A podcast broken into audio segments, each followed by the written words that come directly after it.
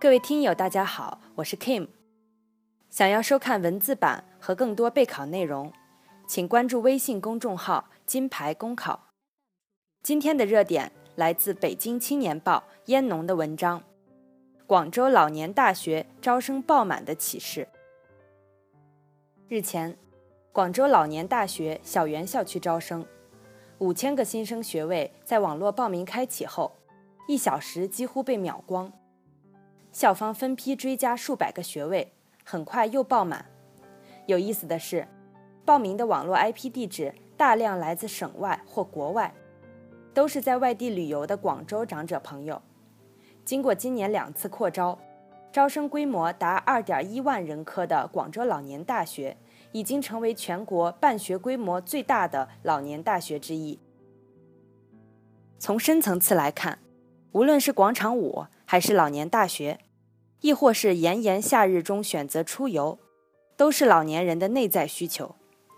只不过某些需求是属于精神层面的，比如老年大学；某些需求则是属于身体方面的，比如通过广场舞锻炼身体。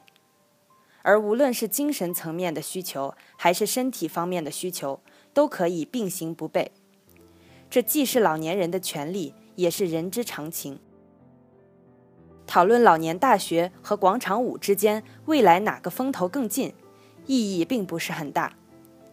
真正有价值的是，从老年大学的火爆招生中，应至少得出两点启示：一者，老年人的需求和年轻人一样。是丰富多彩的，他们既需要广场舞，也需要老年大学；既需要外出旅游，也需要完善的社区医疗。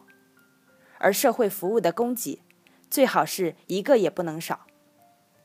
不要以为广场舞火热，老年人就不需要老年大学了，反之亦然，扩展开来同样如此。